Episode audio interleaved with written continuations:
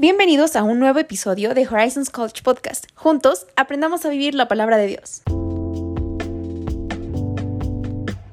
Bueno, empecemos. Entonces, bienvenidos. Vamos hoy a hablar de la gran separación. Ese es el tema de hoy. Y para hablar al final de la gran separación, vamos a ver qué es esto de una separación en la Biblia. Y vamos a empezar a ver, vamos a recorrer varias separaciones que hay en la Biblia. Y vamos a ver que tienen algunos parecidos, semejanzas, pero tienen sus, diferencias importantes. Separación, en primer lugar, si nosotros solo pensamos en la palabra, pues nos suena como una connotación negativa, ¿no? La separación. Pero vamos a ver que la mayoría de las separaciones que vamos a ver tienen como un propósito, tiene como Dios saca provecho y tiene un sentido la separación. Entonces vamos a empezar, como les digo, vamos a ver varias separaciones y al final vamos a llegar a la gran separación. Vamos a ver mucha Biblia hoy, entonces listos con sus Biblias, vamos a empezar en Génesis 3, 24 y esta es la primera separación del hombre de Dios, la separación del hombre de Dios. Dice Génesis 3, 24, Echó pues fuera al hombre y puso al oriente del huerto del Edén querubines y una espada encendida que se revolvía por todos lados, para guardar el camino del árbol de la vida. Entonces aquí se dio una muerte espiritual como Dios les había dicho que si comían del árbol de la ciencia del bien y del mal, entonces ellos ciertamente morirían y precisamente la muerte en este sentido tiene ese significado literal que murieron espiritualmente, su espíritu murió su espíritu humano y con eso se rompió la relación con Dios, porque Dios es espíritu y nuestra relación personal con Dios la tenemos, la podemos tener y ellos la tenían, Adán y Eva la tenían a través de su espíritu. Entonces literalmente muerte también tiene esa connotación en este contexto de separación. Se separó el hombre de Dios por su propia voluntad, por su decisión de desobedecer la voluntad de Dios. Esa fue entonces la primera separación del hombre de Dios. Vamos ahora a una siguiente separación. Ahí en el siguiente capítulo, en Génesis 4, en el versículo 16, vamos a ver la separación de Caín de Dios. Al igual que la decisión de Eva y de Adán, aquí también por decisión de Caín es separado de Dios de una manera parecida pero diferente. Caín ya había nacido a la imagen de Adán y veamos que dice, salió pues Caín de delante de Jehová y habitó en tierra de Nod al oriente de Edén. Todo esto sucedió después de que mató a Abel, a su hermano. Entonces Dios de alguna manera lo desterró, como dice Caín salió de delante de Jehová. No solamente es que se fue a otro lugar, sino que digamos que perdió como la, la oportunidad o el privilegio de poder estar delante de Dios. Como vimos eh, o como sabemos, al no agradarle a Dios ofrenda, que realmente no la hizo de corazón para él, sino más bien él buscaba algo de aceptación, él, él, lo hizo más para él mismo que para Dios, a diferencia de su hermano, y por eso es que finalmente lo terminó matando. Eso pues lo llevó a perder ese privilegio de poder estar delante de Jehová. Entonces él estuvo eh, de alguna manera, por decirlo, desterrado de la posibilidad de entrar en contacto con Dios. ¿okay? Vamos a ver una siguiente, una siguiente separación en el siguiente capítulo. Bueno, dos capítulos adelante, Génesis 6, del 5 al 8. Y esta es la separación de Noé del mundo. ¿sí?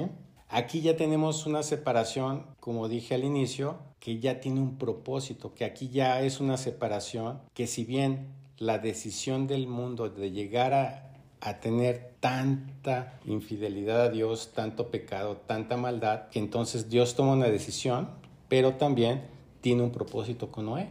Entonces dice del 5 al 8, y veo Jehová y vio Jehová que la maldad de los hombres era mucha en la tierra, y que todo designio de los pensamientos del corazón de ellos era de continuo solamente el mal. Y se arrepintió Jehová de haber hecho hombre en la tierra, y le dolió en su corazón. Y dijo Jehová, raeré de sobre la faz de la tierra a los hombres que he creado, desde el hombre hasta la bestia, y hasta el reptil y las aves del cielo, pues me arrepiento de haberlos hecho pero Noé halló gracia ante los ojos de Jehová. ¿Qué pasó después? Sabemos que pasó el tiempo, eh, preparó la, el arca, siguió todas las instrucciones, perfectamente dice la palabra que siguió al pie de la letra todas las instrucciones y direcciones de Dios, tanto en la construcción cómo de lo que tendría que hacer y cómo tendrían que vivir en ellas. Y finalmente todo en base a la fe. Le creyó Noé y realmente imagínense todo lo que significó esa arca, ese hombre eh, sobre, sobre el cual de alguna manera hubo como un reset, como un recomienzo, un nuevo comienzo de la humanidad. Porque toda la tierra se pobló, si leemos más adelante, toda la tierra se pobló con descendientes de sus tres hijos. Entonces esa es la otra separación, la de Noé del mundo.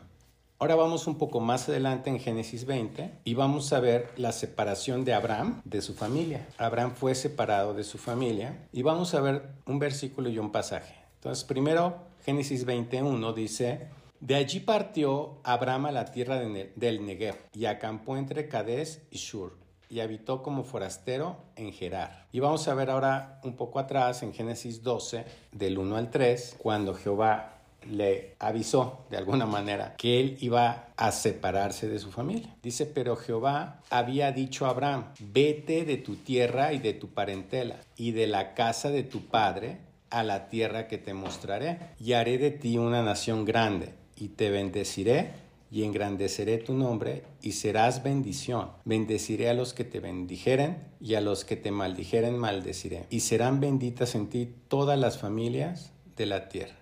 Wow, imaginémonos qué gran promesa, qué decisión Dios le estaba comunicando que estaba poniendo sobre sus lomos, ¿no? Esa gran responsabilidad, gran privilegio de ser padre de naciones. Imagínense todas las familias de la tierra, incluyendo las nuestras hoy, son benditas por esa promesa, por Abraham. Pero para que eso sucediera, él tuvo que ser separado de su familia de sangre.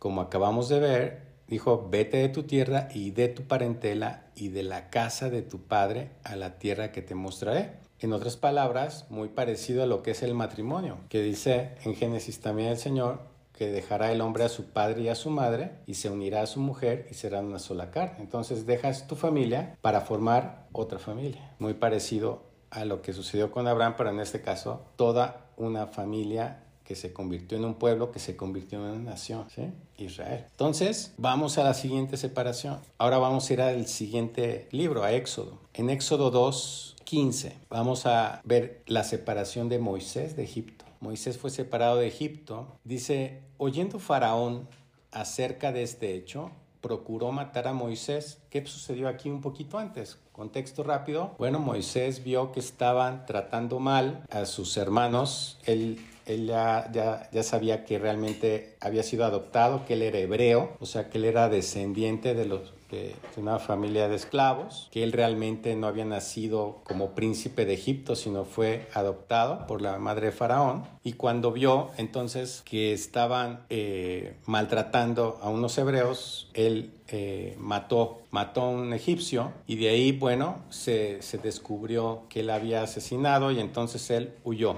¿sí? Como dice, huyó de delante de Faraón y habitó en la tierra de Madián. Entonces aquí, pues prácticamente fue un destierro, ¿sí? Él, él fue desterrado o se autodesterró, se fue de su casa porque él había sido y había sido educado, había sido cuidado, había crecido como hijo de Faraón. O sea, él era príncipe de Egipto y fue separado entonces no solo de Egipto, sino de ese destino que tenía. ¿eh? Vamos ahora 18 capítulos adelante en Éxodo 20 y vamos a ver otra separación, la separación de Israel de Egipto. Y vamos a ver el versículo 1 y 2. Éxodo 20, 1 y 2. Dice, y habló Dios todas estas palabras diciendo, Yo soy Jehová tu Dios, que te saqué de la tierra de Egipto de casa de servidumbre. Sí, entonces aquí esta es una separación igual que la de Moisés realmente, que la hizo Dios. No es que Dios eh, haya, haya matado al hebreo, sino que más bien él a partir de lo que sucedió ya él tenía un destino, él tenía un propósito con Moisés porque él iba a liberar, perdón, a liderar la liberación de su pueblo, del, del pueblo hebreo. Y entonces después ahora estamos hablando ya de que Israel ya fue, ya estamos cuando ya fue sacado de la esclavitud todo el pueblo. Entonces esta fue la siguiente separación, la separación de Israel de la esclavitud en Egipto. ¿Okay? Vamos a la siguiente separación y esa es la separación de los liberados que estaban con el Señor de los que no estaban con el Señor. ¿sí? O sea, de todos los que fueron liberados de Egipto, ¿qué sucedió? Vamos a leer ahorita la separación en el 25 y 26, versículo 25 y 26 de Éxodo 32. Pero el contexto, recordemos, Dios llamó a Moisés al monte Sinaí y estuvo varios días allá y es donde le dio la ley, pero mientras que hizo el pueblo, se olvidó del Dios, de todas las grandes cosas que había hecho Dios para sacarlos, primero todas las, digamos, todas las maldiciones, todo lo que eh, hizo con, con, con, Faraón para que se, se pudiera o, dejara salir al, a todo el pueblo de, de la esclavitud, y después todo lo que hizo durante todo el tiempo que anduvieron por el desierto, pero muy, eh, o en un momento cuando fueron a, precisamente llegaron a, al monte Sinaí, que hoy está en lo que hoy es Egipto, todavía no salían, no llegaban todavía a la tierra prometida, estaban de, de camino, digamos. ¿Y qué hicieron? Hicieron un ídolo de oro. ¿Sí? Entonces adoraron a un falso Dios que se hicieron de fundición juntaron, ah, porque además recordemos que no solamente salieron libres, sino salieron con riquezas de los propios egipcios. Y con ese oro, con todo el oro que traía todo el pueblo, fundieron ese oro e hicieron un ídolo. Y vamos a ver lo que dice 25 y 26 de Éxodo 32. Y viendo Moisés que el pueblo estaba desenfrenado, porque Aarón lo había permitido, para vergüenza entre sus enemigos, se puso Moisés a la puerta del campamento y dijo, ¿quién está por Jehová? Júntense conmigo. Y se juntaron con él todos los hijos de Leví. Vean qué interesante, desde dónde viene los hijos de Leví, precisamente es la tribu dedicada al Señor, que se dedicaba al 100% a trabajar en, en los negocios de Dios, en los temas de Dios. Entonces, todos los demás ya no lo vamos a leer, está más adelante, pero lo que terminó sucediendo es que ese día tres mil hombres cayeron, tres mil hombres que no estaban con el Señor, que ellos estaban con el ídolo, que ellos estaban apartados realmente, o más bien que no creían en Dios, se habían olvidado, que no se juntaron, terminaron muertos. ¿sí? Dice la palabra que eran como tres mil hombres. Vamos a la siguiente separación. Entonces esta fue la separación de los que no estaban con el Señor, de los que sí estaban, que fue todos los hijos de Leví. Ahora vamos a Éxodo 33 y vamos a leer los primeros dos versículos, del 1 al 2. Y esta es la separación de Israel del mundo pagano. Dice, Jehová dijo a Moisés, anda, sube de aquí, tú y el pueblo que sacaste de la tierra de Egipto, a la tierra de la cual juré a Abraham, Isaac y Jacob, diciendo, a tu descendencia la daré, y yo enviaré delante de ti el ángel, y echaré fuera al cananeo y al amorreo, al eteo, al fereceo, al ebeo y al jebuseo. Todos estos pueblos entonces eran paganos, adoraban a falsos dioses, y precisamente aquí es donde Jehová entonces manda a Moisés y a su pueblo escogido, a Israel, lo manda a la tierra prometida. Pero ¿qué tenía que hacer? Conquistar y precisamente, en otras palabras, deshacerse de todos esos pueblos paganos. Es la separación entonces de Israel del paganismo. Entonces, como vemos, es todo un proceso. Aquí viene, viene avanzando el plan de Dios. Podemos, em, ya a donde vamos, ya podemos ver que están conectadas. No estamos viendo todas las separaciones que hay en la Biblia, pero las principales que tienen, que son parte como del hilo conductor del plan de Dios, de cómo venía trabajando hasta este momento con su pueblo escogido. Ya en otra enseñanza alguna vez hablamos del pueblo escogido y del pueblo adquirido, los dos pueblos de Dios. Israel es el pueblo escogido y aquí estaba llevándolos por el camino de la formación para que algún día puedan regresar completamente con Él y ser salvos. Eso todavía a la fecha, todavía es futuro. Bueno, Ahora vamos a la siguiente separación. La siguiente separación que vamos a ver ya está en el Nuevo Testamento.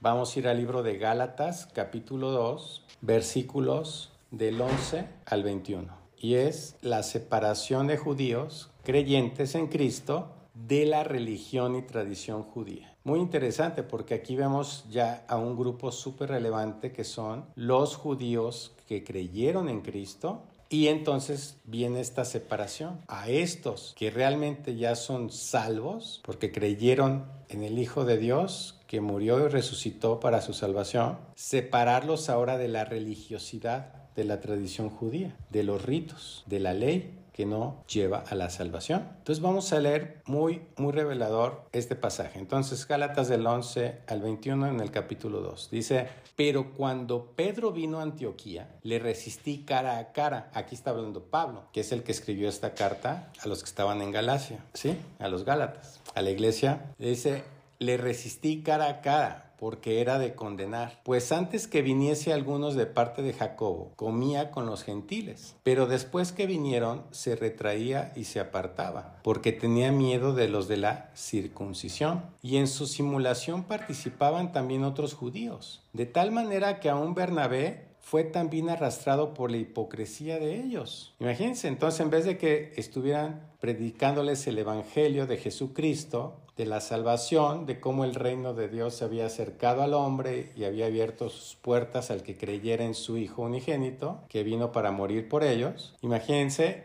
estaban siendo más bien mal influenciados y se estaban volviendo a la religiosidad de ellos, porque todos estamos hablando que eran judíos, todos los Jesucristo mismo y sus discípulos eran Entonces dice, y en su simulación participaban también otros judíos de tal manera que aún Bernabé fue también arrastrado por la hipocresía de ellos. Pero cuando vi que no andaban rectamente conforme a la verdad del Evangelio, dije a Pedro delante de todos, si tú, si tú, siendo judío, vives como los gentiles y no como judío, ¿por qué obligas a los gentiles a judaizar? O sea, en vez de que les enseñaran el Evangelio, les querían imponer a los gentiles los ritos y las costumbres judías de la religión judía. Sigo. Dice, nosotros, judíos de nacimiento y no pecadores entre los gentiles, sabiendo que el hombre no es justificado por las obras de la ley, sino por la fe de Jesucristo, nosotros también hemos creído en Jesucristo para ser justificados por la fe de Cristo y no por las obras de la ley, por cuanto por las obras de la ley nadie será justificado. Y si buscando ser justificados en Cristo,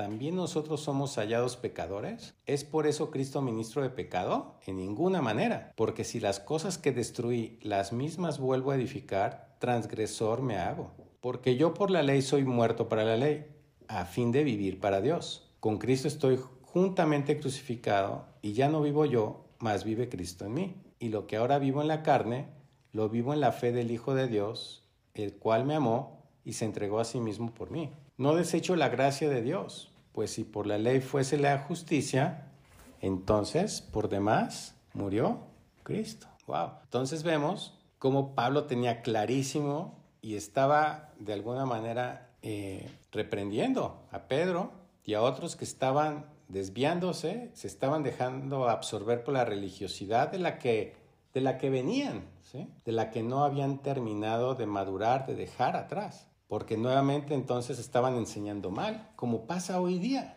que enseñamos por falta de crecimiento, por falta de entendimiento, hasta llegamos a entonces estar enseñando religión. Estamos formando religiosos que siguen en su corazón buscando ser aceptados, por ejemplo, por Dios en base a sus obras. Buscan y que todavía creen, y esos son los religiosos actuales, que creen que por sus obras se puede salvar. Eh, y en, este mismo capítulo, en el 8 y el 9, nos habla la palabra de que no somos salvos por obras, sino por fe.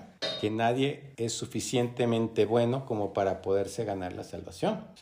Entonces esta fue la separación de los judíos creyentes en Cristo de los judíos que se mantenían en religiosidad y con su tradición judía, porque los judíos no solamente tienen la palabra de Dios, que son y que siguen de manera religiosa, eh, que son los primeros libros de la Biblia del Antiguo Testamento que conocemos hoy, la Biblia cristiana, sino que además tienen otros, otras costumbres y tradiciones judías que complementan todas sus, todas sus costumbres. Entonces, importantísima separación. Como decía, y sigue avanzando aquí el trato de Dios. Aquí ya está en pleno tratando a su pueblo. Ya en este caso, ya en, la, en el periodo de la iglesia, en el periodo de la gracia como vimos. Como vimos en el último versículo, no desechó la gracia de Dios, que no es por merecimiento, sino por amor que Dios nos da ese acceso a la salvación por fe. Si no por demás, murió Cristo. No tendría sentido lo que, lo que nos dice por qué envió Dios al mundo, a morir para que todo aquel que en él cree no se pierda, mas tenga vida eterna. ¿sí? Bueno, vamos entonces a la siguiente separación. Y nos vamos a ir al libro de Hechos, capítulo 15. El pasaje es del 22 al 29. La separación de los gentiles del mundo pagano. Entonces vean qué interesante. Primero, pues los mismos apóstoles, los mismos discípulos de Cristo que estaban en formación, ¿sí?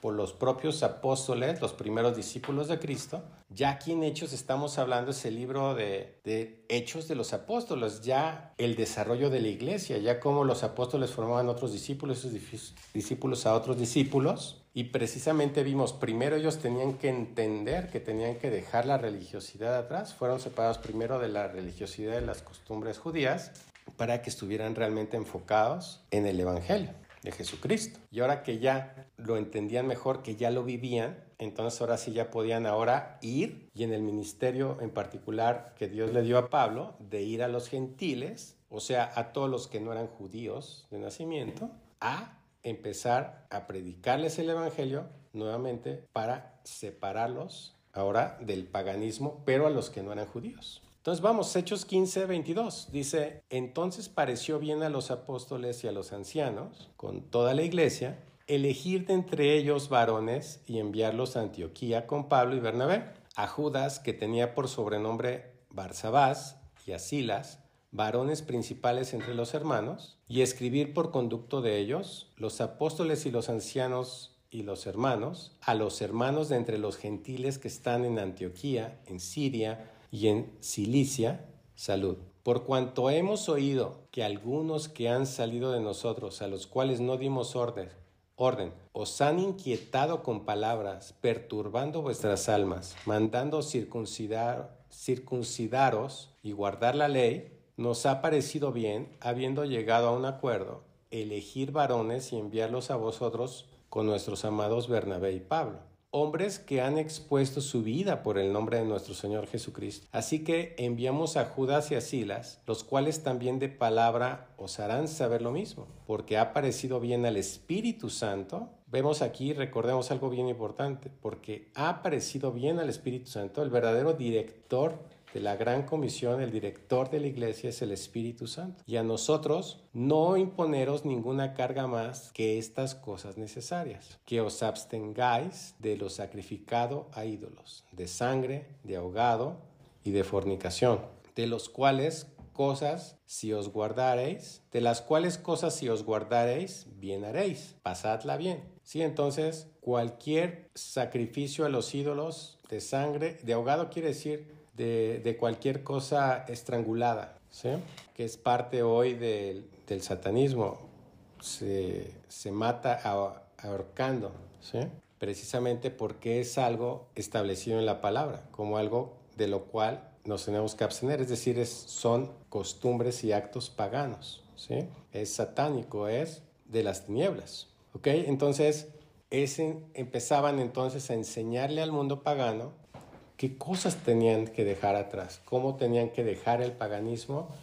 Ok, entonces esa fue entonces la separación de los gentiles del mundo pagano. Entonces, ¿qué, qué vamos viendo hasta aquí? Hemos visto ya muchas separaciones que ya tiene que ver con el, con el avance del plan de Dios para con el hombre. Hasta el momento, hasta antes de esta separación que acabamos de ver ya de los gentiles, habían sido puras separaciones y todo relacionado al proceso de Dios hacia la salvación de su pueblo escogido. Pero ahora ya estamos hablando de que empezó la iglesia, ya empezó su pueblo adquirido. ¿sí?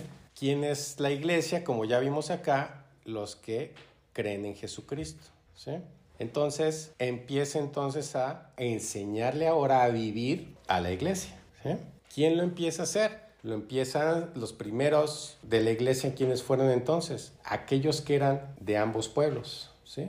Pablo, Bernabé, ejemplos, Pedro, eran judíos, eran del pueblo escogido por nacimiento, pero fueron adquiridos por la sangre de Cristo porque creyeron en Cristo y también eran parte de la iglesia, por lo tanto, también del pueblo adquirido. Hoy en día, un judío que cree en Cristo, lo recibe como Señor y Salvador y recibe vida en su espíritu y es adoptado como hijo de Dios y como parte de la iglesia, por lo tanto, pasa a ser parte de la iglesia y igual que Pablo, por ejemplo, es de los dos pueblos de Dios. El importante al final, lo importante al final para salvación, para tener vida eterna, como lo acabamos de mencionar, es creer en Cristo. Ese es el Evangelio. Bueno, vamos a dos, dos capítulos adelante, en Hechos 17, y vamos a ver un poco más acerca de lo que acabamos de ver. Esta no es una siguiente separación, esta es vamos a ver un poco más acerca de, de el proceso en la iglesia. Es muy importante que para que nos salvemos realmente haya arrepentimiento. Y eso es, este es un pasaje importante para que reforcemos la importancia que tiene el arrepentimiento en el proceso de salvación de los nacidos de nuevo de la iglesia. Dice, entonces vamos del 14 al 31. ¿okay? 14 dice, pero inmediatamente los hermanos enviaron a Pablo que fuese hacia el mar y Silas y Timoteo se quedaron allí, y los que se habían encargado de conducir a Pablo le llevaron a Atenas. Y habiendo recibido orden para Silas y Timoteo, de que viniesen a él lo más pronto que pudiesen, salieron. Mientras Pablo los esperaba en Atenas, su espíritu se enardecía viendo la ciudad entregada a la idolatría. Así que discutían en la sinagoga con los judíos y piadosos, y en la plaza cada día con los que concurrían. Y algunos filósofos de los epicúreos y de los estoicos disputaban con él. Y unos decían, ¿qué querrá decir este palabrero? ¿Qué rollos traen, no? Diríamos ahora, ¿qué se traen estos, no? Y otros, parece que es predicador de nuevos dioses. Vean qué interesante, porque les predicaba el evangelio de Jesús y de la resurrección. Claro, para ellos era algo completamente diferente. No habían escuchado eso. Y tomándole, le trajeron al Areópago. El Areópago, para los que no sepan, es el tribunal superior de esa época de Atenas. Entonces lo llevaron al tribunal superior diciendo, ¿podremos saber qué es esta nueva enseñanza de que hablas? Pues traes a nuestros oídos cosas extrañas. Yo hasta me imagino así, me los imagino con sus túnicas, ¿no? Queremos pues saber qué quiere decir esto. Entre paréntesis dice, porque todos los atenienses y los extranjeros residentes allí en ninguna otra cosa se interesaban sino en decir o en oír algo nuevo. Entonces Pablo, puesto en pie en medio del areópago, dijo, varones atenienses, en todo observo que sois muy religiosos, porque pasando y mirando vuestros santuarios, allí también un altar en el cual estaba esta inscripción, al Dios no conocido. ¡Wow! Eso es exactamente en pocas, en una pequeña frase lo que es un religioso, que no conoce a Dios. Dice al Dios no conocido. Ve cómo les dice Pablo Tenar. Son muy religiosos porque adoran a un Dios desconocido. Entonces dice, vean qué tenaz, al que vosotros adoráis, pues, sin conocerle, es a quien yo os anuncio.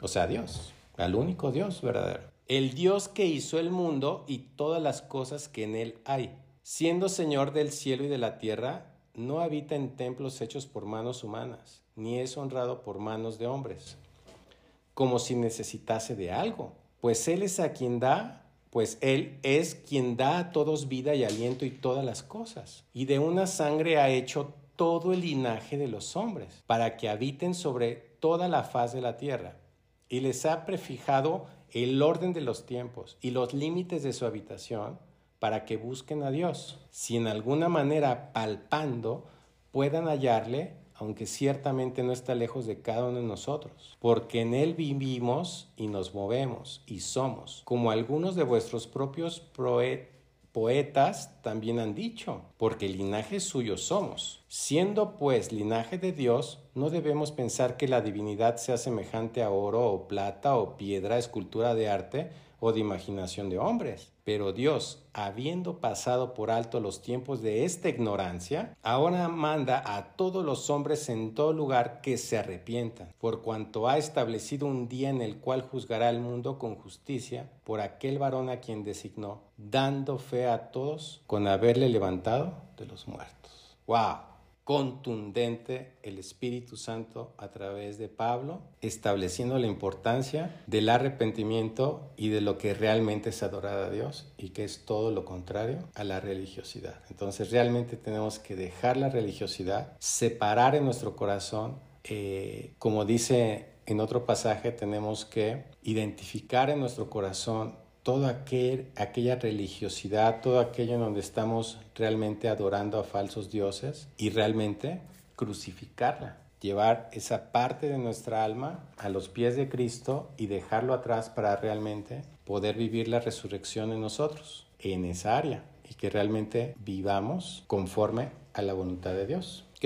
Entonces seguimos ahora sí con la siguiente separación. Ahora vamos a ir al libro de San Juan en el capítulo 3 y vamos a ver la separación eterna. Aquí ya vemos una característica diferente. Aquí es una separación no temporal, y es una separación eterna de los nacidos de nuevo de la condenación eterna de las tinieblas. ¿Sí? La separación eterna de los nacidos de nuevo de la condenación eterna de las tinieblas. En el capítulo 3 vamos a leer del 3 al 6. Respondió Jesús y le dijo, de cierto, aquí estaba hablando con Nicodemo, un principal de los judíos, un maestro religioso, completamente experto en la palabra de Dios. Y esto me encanta porque hay una frase que me gusta, de hecho hoy, hoy mismo la, la compartí en las redes sociales, de que no es lo mismo conocer la Biblia del Señor que al Señor de la Biblia. Y precisamente eso es la religiosidad. Yo puedo inclusive conocer mucha palabra como Nicodemo, pero no entender nada. Porque, ¿qué sucede? Como Pablo les dijo, porque no conocen, es al Dios desconocido. El punto es conocer a Dios, no es conocer la ley, no es conocer solamente tener conocimiento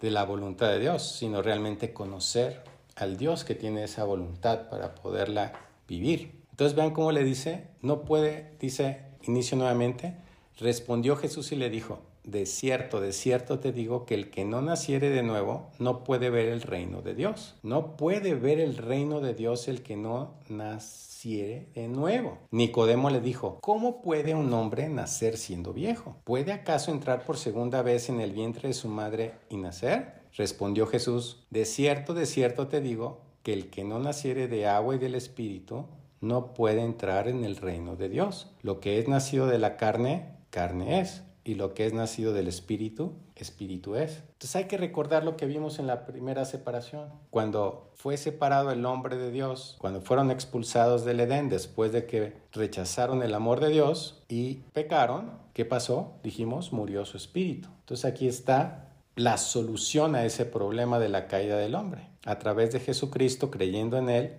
es que nacemos de nuevo. ¿Cuándo nacemos de nuevo? Al recibir a Cristo, al creer en Él y recibimos la vida eterna, como dice Juan 3:16, que ya mencionamos. Entonces, es necesario nacer de nuevo para entrar al reino de Dios, o sea, nacer espiritualmente. Ese es el segundo nacimiento. El primer nacimiento solo es de sangre y de carne. Vamos a ver otro pasaje al respecto de lo mismo. Colosenses 1, del 13 al 14. Dice, el cual nos ha librado de la potestad de las tinieblas y trasladado al reino de su amado Hijo, en quien tenemos redención por su sangre, el perdón de los pecados. Entonces, cuando nacemos de nuevo es cuando nos arrepentimos, cuando entendemos que Él murió por nosotros, cuando entendemos que es por fe en Él, no por obras, y que por gracia somos perdonados. Y somos, como dice aquí, separados, somos librados de las tinieblas, porque como dice Juan 3:16, Jesús vino para que todo aquel que en él cree no se pierda, mas tenga vida eterna. Porque el que no, más adelante dice, porque el que no creyó en él ya está condenado y la condenación fue que no creyeron en él. Entonces los que no creen en él ya están condenados. Entonces por eso decimos, viendo estos dos pasajes juntos, que es la separación de los nacidos de nuevo, de haber estado condenados a una eternidad separados de Dios, a pasar a una eternidad con Dios, que esa es la vida eterna. Y la vida eterna entonces para los nacidos de nuevo precisamente comienza en el mismo momento en que se recibe vida en el Espíritu, en el momento en que se cree en Jesús y, se y lo reconocemos como nuestro Señor, como quien, quien murió para nosotros para salvación y, y nuestro Señor porque es nuestro dueño en el momento y por eso somos pueblo adquirido, porque es su sangre con la que pagó el precio de nuestra salvación, pagó nuestra condena, ¿sí? Es como, como cuando alguien paga la fianza para sacar a alguien de la cárcel. Nada más que aquí Jesucristo pagó para sacar de la condena eterna al mundo completo. Pero solo los que por decisión propia decidimos aceptar ese regalo de Dios son quienes nacemos de nuevo. Y otro versículo sobre esta misma separación de los nacidos de nuevo de la condenación eterna de las tinieblas, vamos a ir a Gálatas 3, Gálatas capítulo 3, del 26 al 28. Dice, pues todos sois hijos de Dios por la fe en Cristo Jesús porque todos los que habéis sido bautizados en Cristo, de Cristo estáis revestidos. Lo que les decía, los hijos de Dios son por fe, somos adoptados en la familia de Dios por fe en Cristo Jesús. Porque todos los que habéis sido bautizados en Cristo, de Cristo estáis revestidos. Y ya no hay judío ni griego, no hay esclavo ni libre, no hay varón ni mujer, porque todos vosotros sois uno en Cristo Jesús. Entonces me gusta, por ejemplo, esta parte que, que venimos en este hilo, hablando de las separaciones. Ya no hay judío ni griego. Ya no hay, ya por ejemplo, un judío que cree en Jesucristo, que recibe vida y que es salvo. Ya, independientemente de que haya nacido o aunque fuera gentil, ya es lo mismo. Lo importante es que recibió la vida eterna, porque creyó en el Hijo unigénito de Dios, que murió por él. ¿Sí? Good, muy bien. Entonces vamos a la penúltima separación ya para llegar a la gran separación con la que cerraremos, y es la separación de los nacidos de nuevo de los falsos profetas. Y vamos a ver tres pasajes para ver la separación de los nacidos de nuevo, o sea, de la iglesia, de los falsos profetas. Vamos primero a San Mateo 7, del 21 al 23. San Mateo 7, del 21 al 23. Dice, no todo el que me dice, Señor, Señor, entrará en el reino de los cielos, sino el que hace la voluntad de mi Padre que está en los cielos. Muchos me dirán en aquel día, Señor, Señor, ¿no profetizamos en tu nombre y en tu nombre echamos fuera demonios y en tu nombre hicimos muchos milagros? Y entonces les declararé, nunca os conocí, apartaos de mí, hacedores de maldad. Voy a hacer comentarios después de los tres pasajes. vamos al siguiente, Segunda de Corintios 11, del 12 al 15. Dice, mas lo que hago, lo haré aún para quitar la ocasión a aquellos que la desean, a fin de que en aquello en que se glorían sean hallados semejantes a nosotros, porque estos son falsos apóstoles, obreros fraudulentos, que se disfrazan como apóstoles de Cristo. Y no es maravilla, porque el mismo Satanás se disfraza como ángel de luz. Así que no es extraño si también sus ministros se disfrazan como ministros de justicia, cuyo fin será conforme a sus obras, o sea, la separación eterna de Dios el infierno, la condenación eterna. Y el otro que vamos a ver es segunda de Timoteo 3, del 1 al 5. Segunda de Timoteo 3, del 1 al 5 dice, también debes saber esto, que en los postreros días vendrán tiempos peligrosos, porque habrá hombres amadores de sí mismos, avaros, vanagloriosos, soberbios, blasfemos, desobedientes a los padres, ingratos, impíos, sin afecto natural, implacables, calumniadores, intemperantes, crueles, aborrecedores de lo bueno, traidores, impetuosos, infatuados, amadores de los deleites más que de Dios, que tendrán apariencia de piedad, pero negarán la, eficacia de ella. A estos evita. Hay que separarse, hay que alejarse, hay que evitar a los falsos profetas, a todos los que se visten como si fueran apóstoles, pero son falsos, y a todos los que tienen estas características aquí Dios nos da las características, lo que tenemos que identificar, porque desde el principio, ¿qué vimos? Que aún va a haber gente que no es hijo de Dios, que no es nacido de nuevo. Pero en el nombre de Jesucristo podrán hacer milagros, podrán, dice, echar fuera demonios. Porque en el nombre de Jesucristo es que Dios lo está haciendo, ¿sí? Pero no por el hecho que yo predique el Evangelio, no porque yo ore por enfermos, no porque yo ore para liberación demoníaca, liberación espiritual. Si lo hago en el nombre de Cristo va a funcionar si hay fe de por medio. Pero si yo no he nacido de nuevo, ¿qué vimos? No vamos a entrar al reino de los cielos. ¿Qué les va a decir el Señor? Apartados de mí, hacedores de maldad. Porque no es por obras, ni aunque sean las obras, entre comillas, buenas de lo que tiene que hacer un hijo de Dios. Por eso hoy está, y lo vivimos, hoy está lleno de, de lobos, de falsos profetas, de falsos apóstoles. La iglesia está llena de ellos. Tenemos que tener mucho cuidado porque el espíritu de Jezabel, el espíritu, el engaño, infiltrados hay en la iglesia de Cristo. Entonces, ahí están las características. Soberbios, vanagloriosos, desobedientes a los padres, ingratos, impíos, etcétera, etcétera, lo que vimos. Infatuado, por cierto, para los que no es algo tal vez que lo manejamos mucho, es ponerse fatuo, o sea, lleno de presunción o vanidad infundada, o engreído. ¿sí? Eso es infatuado, o sea, ser fatuo. ¿Ok?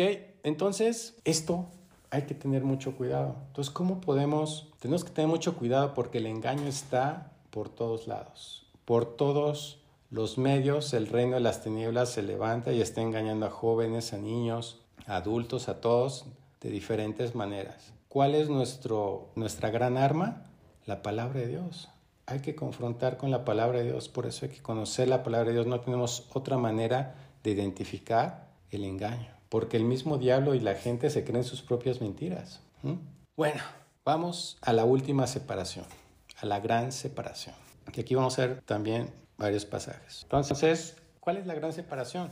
Título de la enseñanza, la separación física de la iglesia de los nacidos de nuevo, o sea, de la iglesia, o de los nacidos de nuevo, que es lo mismo, la separación física de la iglesia del mundo. Esta separación está en el futuro cercano. Vamos a ver primero Primera de Corintios capítulo 15, versículos del 51 al 53.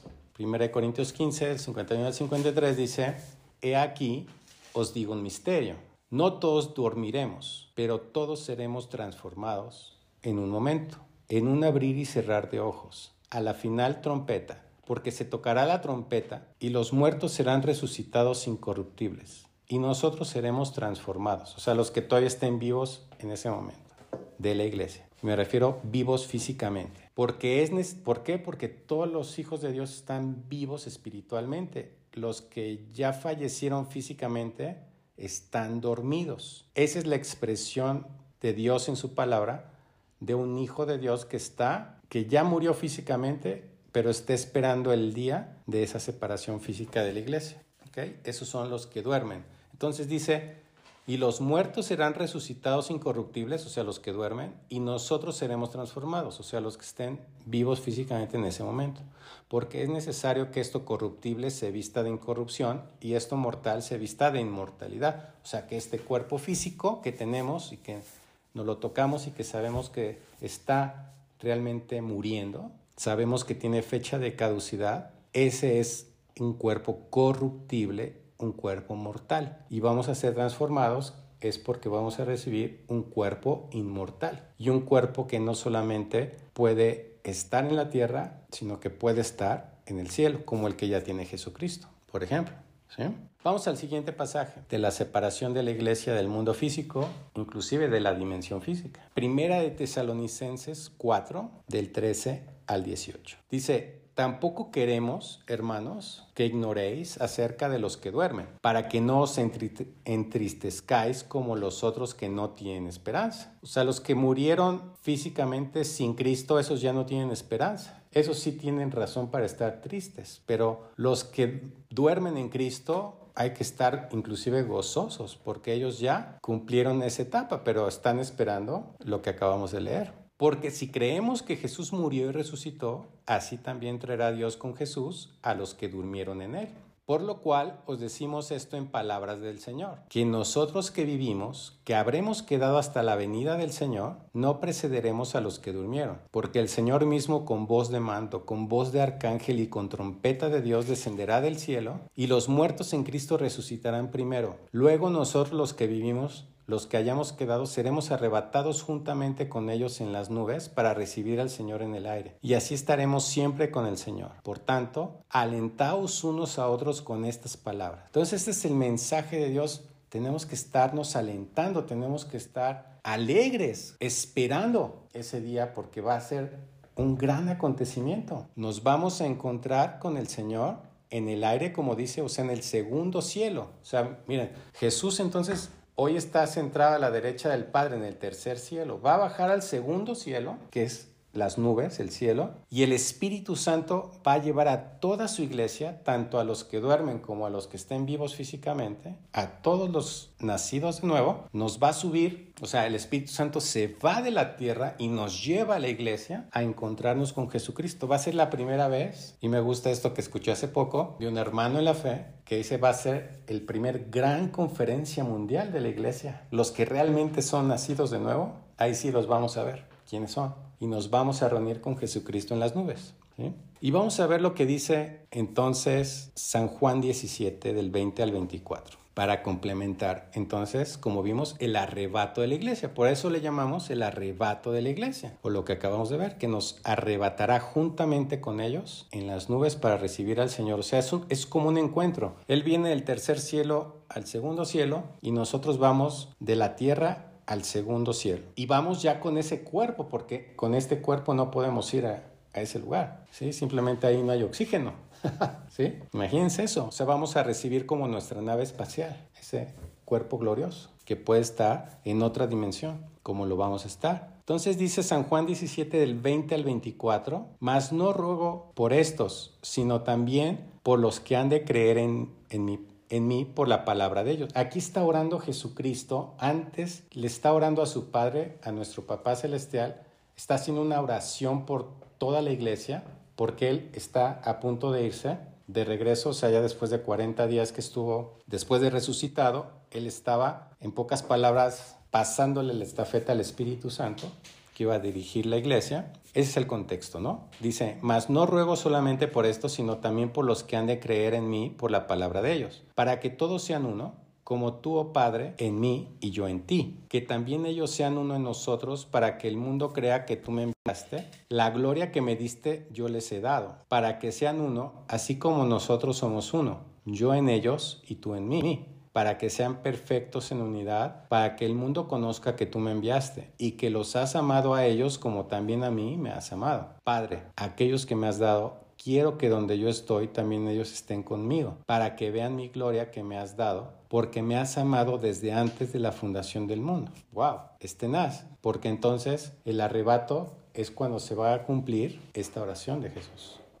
Que hizo hace un poco menos de dos mil años hace 1990 años aproximadamente, o 1989 años, que en el 2033 se cumplirán 2000 años de que hizo esto. Entonces, tenaz, como vimos entonces, la palabra separación en general, como vimos en la mayoría de los casos, son separaciones más bien que tienen un propósito de Dios que, o que Dios le saca provecho en todo caso y, y tiene más bien un sentido, eh, una connotación más bien positiva, porque inclusive Romanos 8:28 dice que todas las cosas nos ayudan a bien. Entonces todo, todo es parte del proceso, del plan de Dios y esta es entonces la gran separación que nos va a permitir entonces, imagínense, vamos a conocer en plenitud a Jesucristo. Completamente vamos a conocer su humanidad y también su deidad. Y nos uniremos con Él y seremos uno con Él. Se cumplirá esta oración que acabamos de ver. Y vamos a ver, para cerrar, dos pasajes de la única separación